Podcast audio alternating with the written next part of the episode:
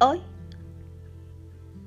es 13 de junio del año 2020. Hemos atravesado casi tres meses, 90 días de cuarentena. Comenzamos en el Ecuador específicamente un 16 de marzo. Es decir, hemos llegado a los 90 días.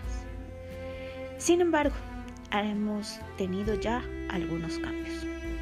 Uno de ellos que hemos comenzado a desarrollar actividades en medio de distintas circunstancias.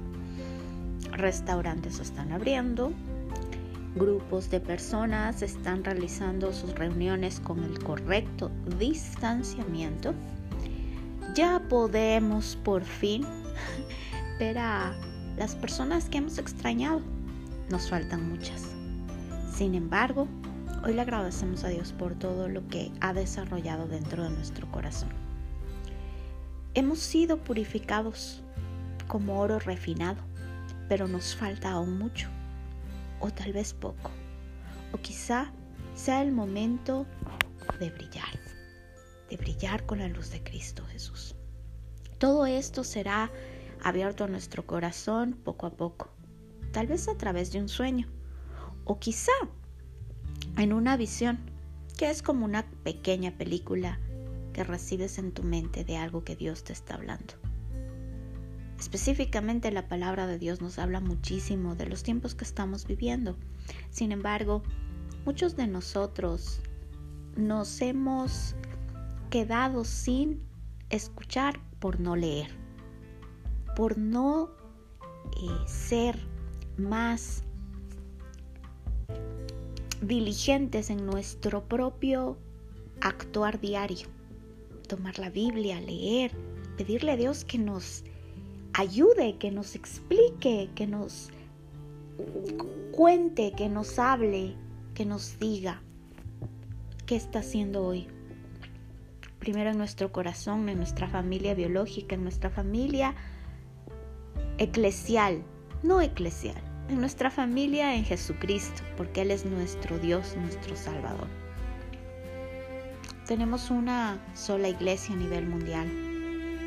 Sabemos que en esa unidad brillamos, que en esa unidad avanzamos, que en la unidad que tenemos en el poder del Espíritu de Dios, podemos ver como el mismo Dios al cual nosotros hemos visto realizar infinidad de milagros escrito está en la palabra de Dios y en nuestra vida, comenzando con nosotros mismos.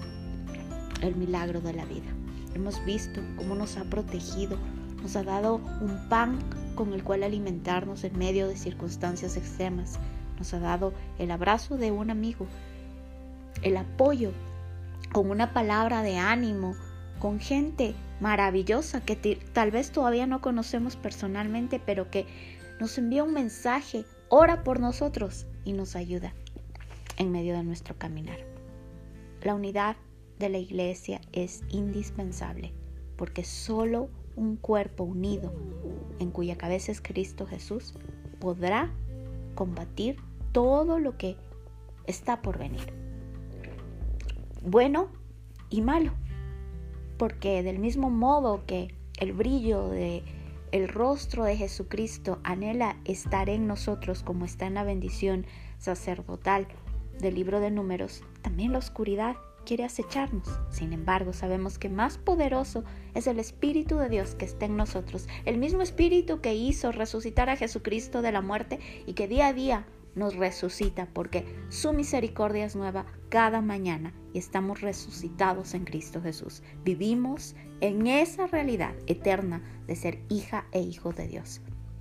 Arraigados, cimentados, establecidos en su palabra, en el amor del Padre Celestial, en el sacrificio de la cruz del Calvario, en la protección de la sangre del Cordero de Dios inmalado en la cruz del Calvario, del Espíritu de Dios, movilizando al pueblo de Cristo en un solo corazón, el corazón del Padre Celestial.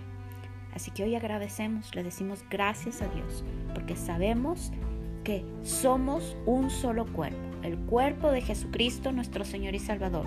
Somos una sola iglesia y el Espíritu y la iglesia decimos, Jesucristo, ven, llénanos, abunda en nosotros con tu vida. Queremos eso que tú nos has prometido. El Espíritu de Dios llenando cada ser humano en la ciudad de Quito, en el Ecuador y en el mundo entero. Y en el nombre de Jesucristo oramos. Así sea.